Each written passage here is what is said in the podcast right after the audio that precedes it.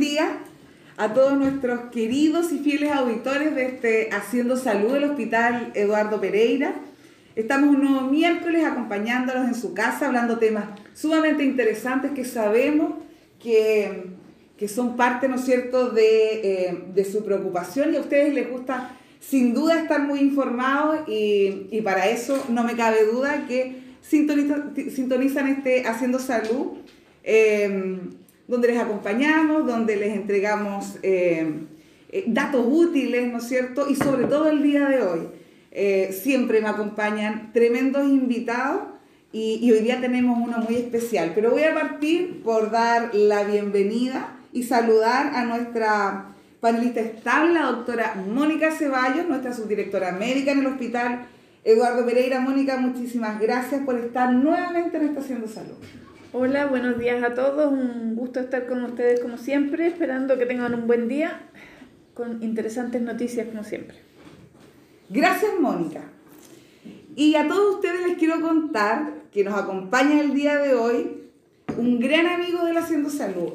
Ha estado muchas veces con nosotros, eh, nos ha aconsejado, nos ha entregado información tremendamente valiosa, toda la que usted en su casa, ¿no es cierto?, eh, quiere saber para, para su cuidado y por sobre todo, ¿no es cierto?, para el cuidado de toda su familia.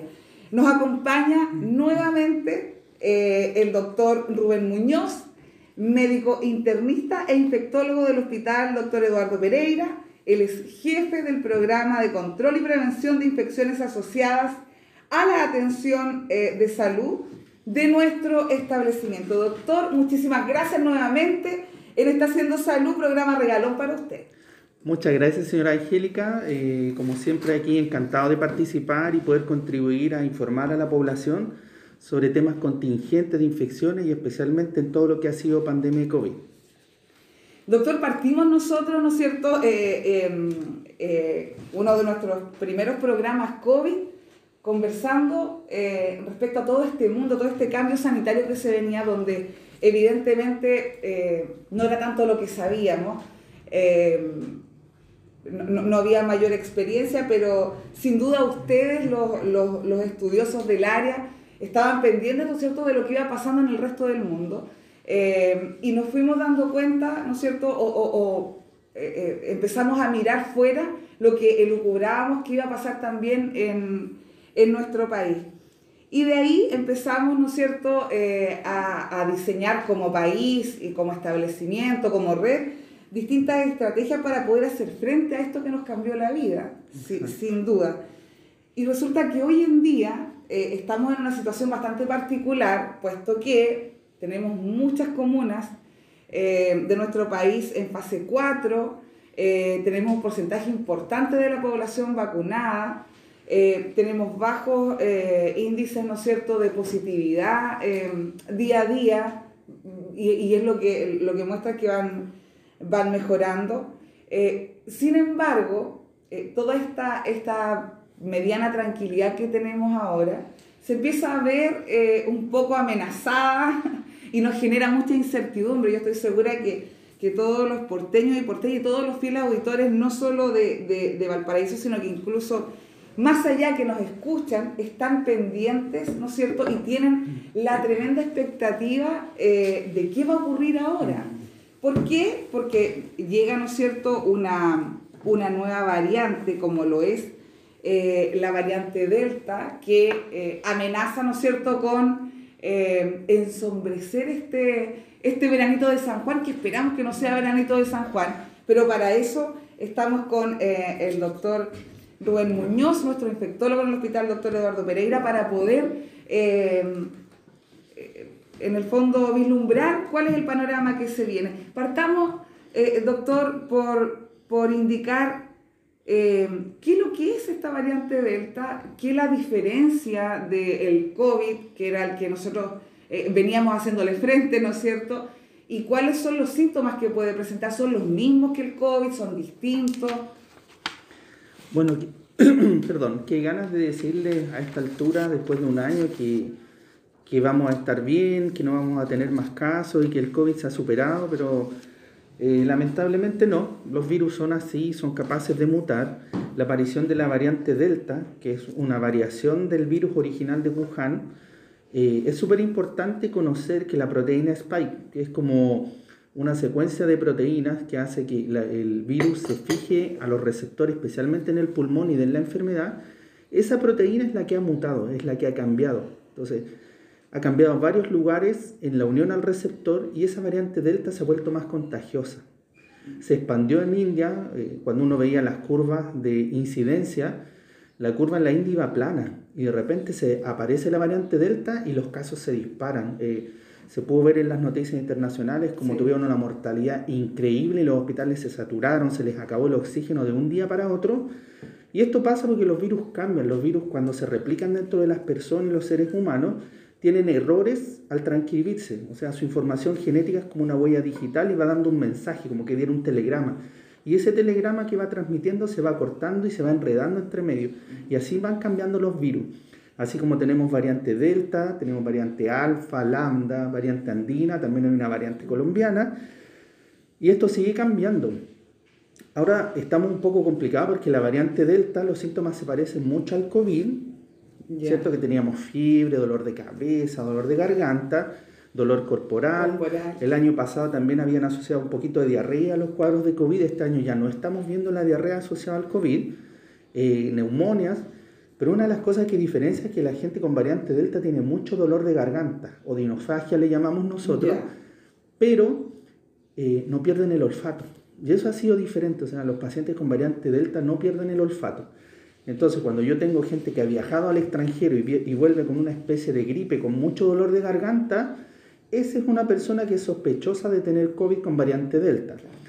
Y que tenemos que ver... Y que, podría pensar que no tiene COVID, digamos, porque seguimos hablando de COVID, porque no ha perdido el olfato. Exacto, y ese es un problema que la gente eh, tiene que ver. Y lo otro es que, a pesar de que el aeropuerto está cerrado, entre comillas, sigue llegando gente del extranjero. A mí me ha tocado ver este mes de julio, sobre todo en Viña del Mar y algo en Valparaíso, gente que viene de España, eh, y que llega positivo con variante Delta. Entonces, esos pacientes idealmente hay que aislarlos y colocarlos en residencias sanitarias para no expandir la enfermedad, pero revisando ayer los índices y los casos que tenemos, por ejemplo, para Valparaíso, en julio del 2021, tenemos 27 casos de variante gamma, 7 casos de variante delta, 4 de lambda y hay una nueva variante que podríamos decir que es la variante colombiana, que son 4 casos más. Y esto es de gente que llegó de viaje a las residencias sanitarias. O sea, ya tenemos circulación de variante delta, así hay que ponerle ojo, porque es mucho más contagiosa que la variante habitual. Y existe mayor exposición, obviamente, viajando al extranjero. Hemos visto, ¿no es cierto?, que, que mm, como hemos estado en mejores condiciones, hay un gran porcentaje de la, de la población vacunada y las personas están retomando, entre comillas, actividades que dejaron hace, hace mucho tiempo. Uno de ellos son los viajes. Exacto, y es tanto por viajes, algunos yo he visto gente que ha podido salir de vacaciones, pero también hay gente que trabaja y sus empresas los mandan a, otros países, a otras regiones. Entonces hay que tener mucha precaución en el, en el, traslado del avión, ¿cierto? Para no sacarse la mascarilla. Y ahí viene el mensaje para la gente que, que lo habíamos estado hablando antes de empezar el programa Obviamente la vacuna nos va a proteger para no desarrollar cuadros graves, pero no nos podemos sacar la mascarilla. ¿Dónde empezaron los problemas? En el mundo nuevamente y ahí tenemos que mirar lo que ha pasado en otras regiones, que la gente se vacunó. En Israel, por ejemplo, la gente se vacunó con dos dosis de Pfizer y cuando completaron un porcentaje de la población, todos se sacaron la mascarilla y ahí empezaron con los brotes. Esta semana pasada se veía como hay un aumento sostenido de variantes Delta en Israel porque la gente abandonó la mascarilla. Entonces, y también vi que en Estados Unidos un juez de un estado eh, está exigiendo que la gente vuelva a usar la mascarilla con una orden legal. Entonces, en un estado, todos vuelven a usar la mascarilla a pesar de que están vacunados con Pfizer, porque este virus es muy contagioso, la variante Delta en Estados Unidos se ha esparcido mucho. Entonces nosotros tenemos que aprender, porque a pesar de que siempre estamos esperando que el virus se vuelva bueno, eso no ha pasado. Eso no ha pasado ni va a pasar. Y no va a pasar. Doctor, y bajo esa lógica, vinculemos, eh, eh, hay un llamado, ¿no es cierto? Eh, y se ha puesto a disposición de la población una tercera dosis, ¿no es cierto?, de, vacunación. para ciertos segmentos en este momento de la población. Ahí tenemos muchas dudas, yo creo que ahí nos vamos a quedar un poquitito porque preguntas como la siguiente, ¿Cuál es su opinión respecto a, esta vacuna? ¿Qué viene a hacer esta tercera vacuna? Em, hay, hay mucha eh, especulación respecto a, efectos adversos que estaría provocando o que hubiese que provocó en otros, en, otros países como trombosis, en fin. Y, y, es la razón por la que gran parte de la población objetivo para, vacunar, para vacunarse eh, tiene bastante temor a poder, a poder em, eh, tener acceso, ¿no es cierto?, a, a, esta vacuna. Y, y, también es importante hablar de los rangos de edad, porque está establecida en este momento para un segmento. ¿Debiese ser para toda la población o es solo para, para los mayores eh, de mayor riesgo, que entiendo que en este momento es mayores de 55 años? Claro. Bueno, eh, esto lo conversamos en algún programa previo, que siempre es mejor la vacuna que tengo disponible. O sea, ojalá todos pudiéramos tener una vacuna que sirviera contra todas las variantes, pero esa vacuna no existe, pero sí probablemente en los próximos años va a existir cada vez mejores las vacunas. Nosotros hemos recibido Sinovac, eh, que es una buena vacuna, pero probablemente ya hay vacunas mejores, las vacunas de RNA, la vacuna de ADN, que es la de AstraZeneca, son muy buenas. Entonces, tenemos que optar por vacunar y revacunar. Probablemente en los próximos años nos tengamos que vacunar una o dos veces al año de nuevo hasta que logramos, logremos esta inmunidad de toda la población, que es la inmunidad en rebaño. Entonces, en ese sentido, poder disponer de una vacuna con otra tecnología es muy bueno. Hay estudios que se hicieron en Europa en que a la gente le colocaban una vacuna de Pfizer y una de AstraZeneca después, y se veía que los anticuerpos que generaban eran muchísimo más altos al combinar las vacunas. Entonces, bajo ese concepto, el Ministerio de Salud. Perdón, eh, una de las cosas que eh, lo ha preguntado eh, la gente en general, he escuchado mucho esa, esa, esa duda. Si yo me vacuné con Sinovac, la tercera dosis tiene que ser de la misma. Si yo me vacuné con Pfizer, la tercera dosis tiene que ser la misma. O sea, yo voy que en el fondo en este momento no podemos escoger mucho porque hay países del mundo que no tienen vacunas y competir con los países ricos, entre comillas, es muy difícil para nosotros. Entonces hay que ponerse la vacuna que esté disponible. Pero claro, si uno va al vacunatorio un día y le ofrecen dos o tres vacunas, ojalá que se ponga una de una tecnología distinta a la que usó antes. O sea, si usó Sinovac, Ojalá que se ponga la de AstraZeneca como refuerzo o la de Pfizer. Perfecto. Sí, es súper importante. es un tremendo dato. Sí.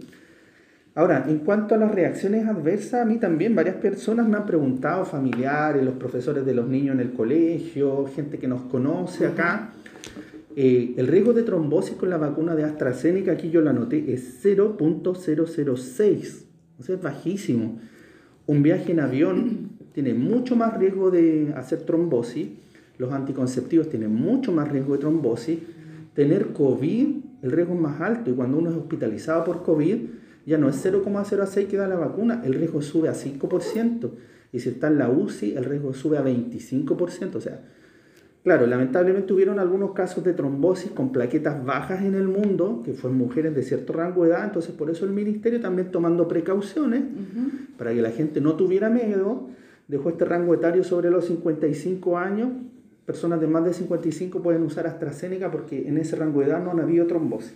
Entonces, también mirando la experiencia extranjera, dejaron esa indicación.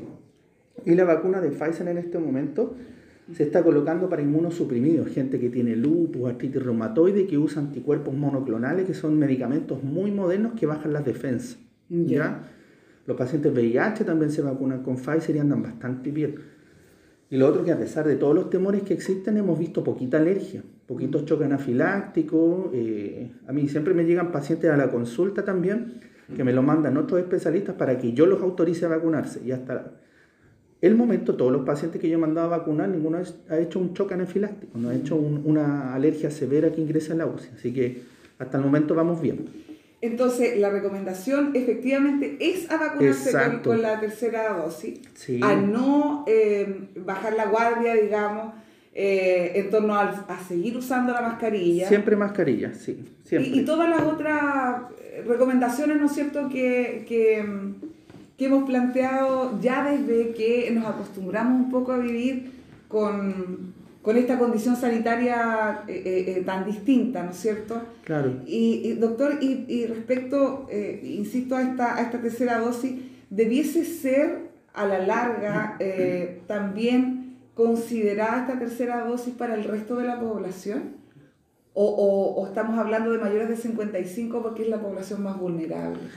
Lo que pasa es que se empezó a revacunar a la gente mayor, digamos, de la tercera y cuarta edad, podríamos decirlo así, por este tema de que los anticuerpos en ellos duran menos tiempo. O sea, incluso aquí tenemos un colega de 70 años que ya se ha vacunado, ya han pasado los meses y no tiene muchos anticuerpos en sangre porque probablemente su sistema inmune, como es más viejito, podríamos decirlo así, responde menos. Entonces, esa gente se tiene que revacunar.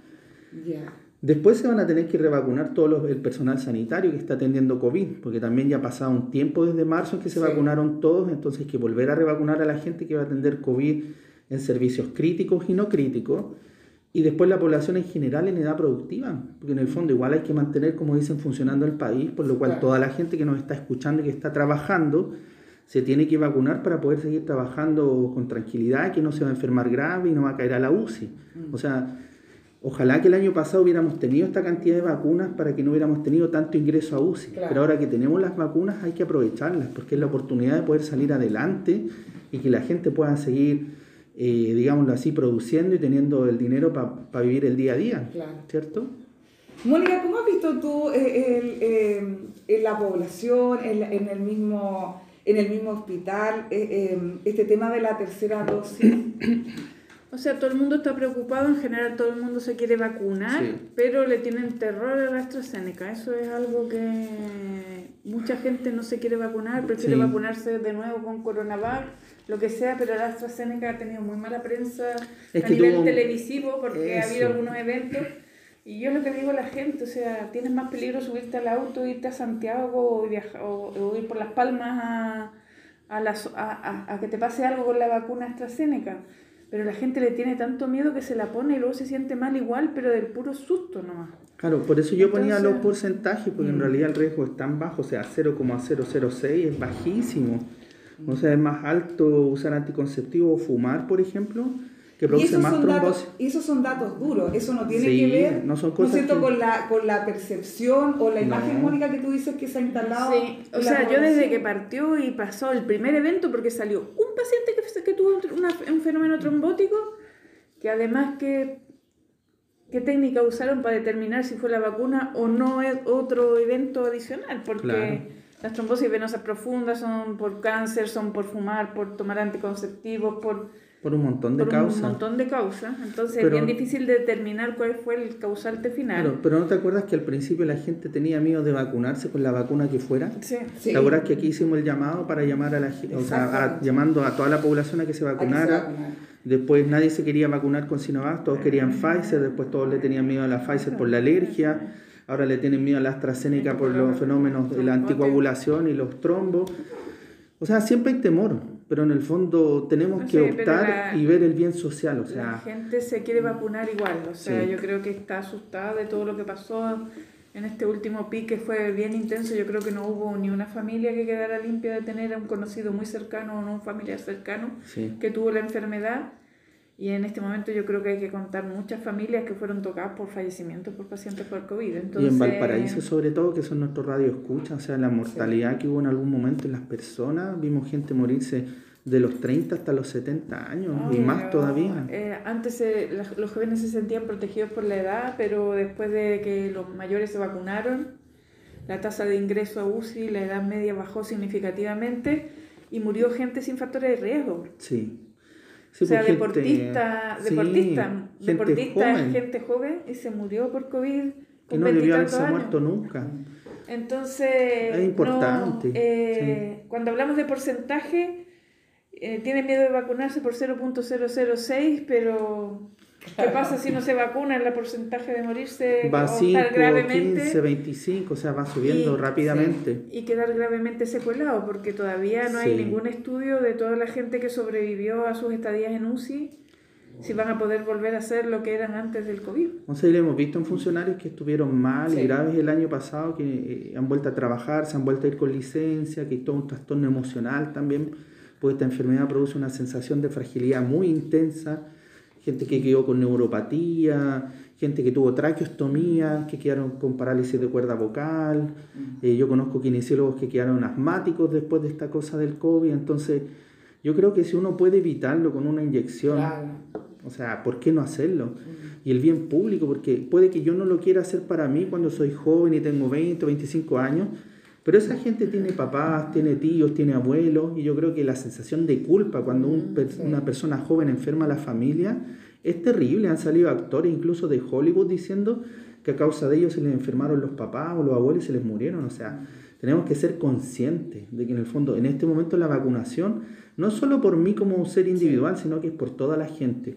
¿Ustedes se acuerdan que nosotros hablábamos de este mismo tema cuando recién partió? De la empatía. claro póngase en el lugar de la otra persona, por favor, cuídese, cuando todavía no teníamos vacuna ni nada, pero lo que más planteábamos era no salga de su casa, porque partimos desde lo más básico, no salga de su casa, no, no, se vaya, no vaya a exponer, ¿no es cierto?, a todas estas personas que nosotros sabíamos que eran más vulnerables, en fin.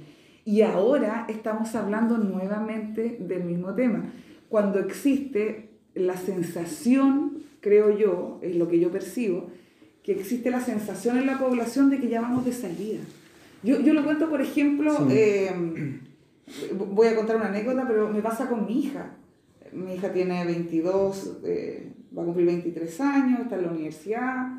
Producto de todo esto le ha tocado tener clases online y ella me, me, planteaba hace un par de días atrás que está planificando que evidentemente el próximo año va a volver a, a sus clases presenciales y que va a volver toda la normalidad entonces yo le digo, eh, yo lo encontraría fantástico, me, me parecería que sería estupendo que así pasara. Ojalá fuera así. Pero, pero yo le decía, ojo, porque en realidad en este momento no creo que nadie pueda asegurar eh, que se dé una condición como esa. Mm. Y nuevamente estamos hablando de cuídese porque tiene, usted tiene papá, porque tiene abuelo, y en fin, aun cuando puedan, ¿no es cierto?, señalar que, eh, pero si ya me vacuné. Mm. Entonces, eh, qué importante es informar, informar a lo, que ustedes señalan, los riesgos que tiene em, o los bajos riesgos de vacunarse, cosa que ya yo creo que la población lo entendió en gran medida, eh, pero también entender que, eh, como usted decía, doctor, esto llegó para quedarse por lo menos por un buen rato más, y lo que tenemos que hacer, cuando la gente decía, tenemos que aprender a vivir con esto, pero ese aprender a vivir es con vacuna, es con, mascarilla, es con el alcohol gel. Claro. Y ya no hablamos de quédese encerrado en su casa. Estamos diciendo, sí, usted tiene que salir a hacer su vida, pero tome todas las medidas y las precauciones que están, ¿no es cierto?, eh, a la mano para que usted se pueda cuidar. Exacto. Y un tema que quería hablar antes que se nos pase el tiempo, porque lamentablemente nuestro programa es más breve de lo que nos gusta, sí, de los niños, porque eh, como vieron ustedes en los listados y en los calendarios, la vacunación iba a incluir hasta los 12 años, pero por temas de escasez de vacunas se paró antes y no todos los niños de 13 y 12 años se vacunaron. Y la idea es poder usar vacunas hasta los niños más pequeños, incluso de 3 años. La vacuna Sinovac ya tiene estudios de uso en niños pequeños de 3 hacia los 12 años y la vacuna Pfizer y Moderna tiene estudios de los 12 a los 18 años mostrando bastante seguridad. O sea, también ya que los niños entraron al colegio, también deberíamos poder avanzar hacia vacunar los grupos menores y probablemente eso venga entre noviembre y enero de vacunar a los más chiquititos. También para que el papá pueda, o la mamá pueda mandar a los niños con tranquilidad a los jardines, a los colegios, porque aquí también nos pasa, o sea, los funcionarios de repente alguien es contacto en algún lado y, y ¿dónde deja a los niños? O sea, toda la gente del hospital, ¿cierto? Tiene sus hijos aquí en el jardín y se transforma en un drama a veces porque no tienen, igual como todas las personas, dónde dejar los niños. Claro. Entonces tenemos que avanzar hacia la vacunación infantil, porque cuando a, uno a un niño le da un síndrome de respuesta inflamatoria por COVID, claro, la estadística dice que por ejemplo es uno en mil, pero esa familia que le tocó su niño enfermo, su hijo es único. Entonces, ese es un tema súper importante que la gente se concientice que los niños también los vamos a tener que vacunar con vacunas que son seguras, porque si en el fondo nos vacunamos todos, la transmisión del virus cada vez va a ser más baja. Entonces, en ese momento recién vamos a poder pensar en que esto ha pasado. Entonces, las campañas de vacunación van a ser recurrentes. Mónica, ¿qué opinas tú eh, em, o qué le podrías decir tú a, a, todos los porteños y porteñas que nos escuchan respecto, sobre todo a los niños, que tema más sensible el que acaba de, de, tocar el, doctor Muñoz? Porque cuando yo les planteaba, por ejemplo, eh, la situación de mi hija, eh, es transversal a todo lo que tiene que ver con los estudiantes en general, independiente de los niveles.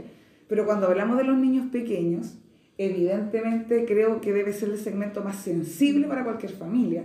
O sea, no, no, ninguna mamá, ¿no es cierto?, ningún papá va a querer arriesgar a su niño. Entonces, ¿qué es lo que ha pasado durante mucho rato? Si bien hay política, ¿no es cierto?, eh, eh, o se ha tratado de levantar la idea de que los niños vuelvan a clases, se ha planteado, eh, hemos visto, ¿no es cierto?, que ventile, hace frío, invierno, los niños se congelan, tienen que andar con la máscara, en fin. Em, ¿qué, qué, qué mensaje le podrías transmitir tú a todas esas mamás y a todos esos papás en torno a, al cuidado de sus hijos por COVID y, y, y, cómo deberían abordarlo, digamos. O sea, el cuidado es el mismo con todo el mundo. El problema es que es mucho más difícil controlar a un niño entre 3 y 5 años, pero los niños de esa edad son más concretos. Después ellos son los que están educando a los adultos, que ponte la mascarilla, que tápate la nariz, porque tú le enseñas y ellos son concretos, eso es lo que hacen. Claro. Lo que pasa es que, claro, son niños. No, y fíjate que los niños ahora se suben al auto y se ponen el cinturón de seguridad antes que los adultos, o sea, eso es lo concreto que son. Claro.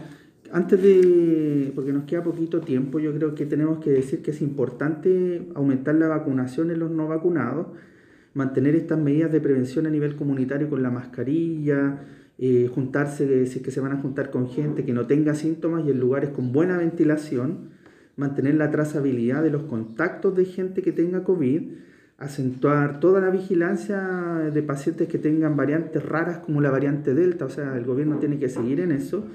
Y lo que hay que sugerir también es reforzar el control de la frontera, o sea, no puede entrar nadie en este país que venga de lugares endémicos de variante Delta y no se quede en una residencia sanitaria y no se le haga un seguimiento, o sea, es fundamental tratar de evitar que la variante Delta nos llegue mientras nosotros nos seguimos revacunando para tener buenos anticuerpos y no caer a la UCI. O sea, yo creo que esa es la función y el tema que nos va a convocar en los próximos meses. Esas son sus principales recomendaciones, ¿no es cierto? Sí, y lo otro, que tal como lo conversábamos hace poco, eh, para septiembre se está esperando un rebrote del COVID, pero también un, un, aumento de enfermedad respiratoria por el ingreso de los niños a los colegios con virus respiratorio sincicial. Entonces, para los papás y las mamás que nos están escuchando y los profesores, súper importante mantener todo el tema de la mascarilla, el alcohol gel, porque las mismas medidas de protección para el COVID sirven para todos los otros virus respiratorios. Claro.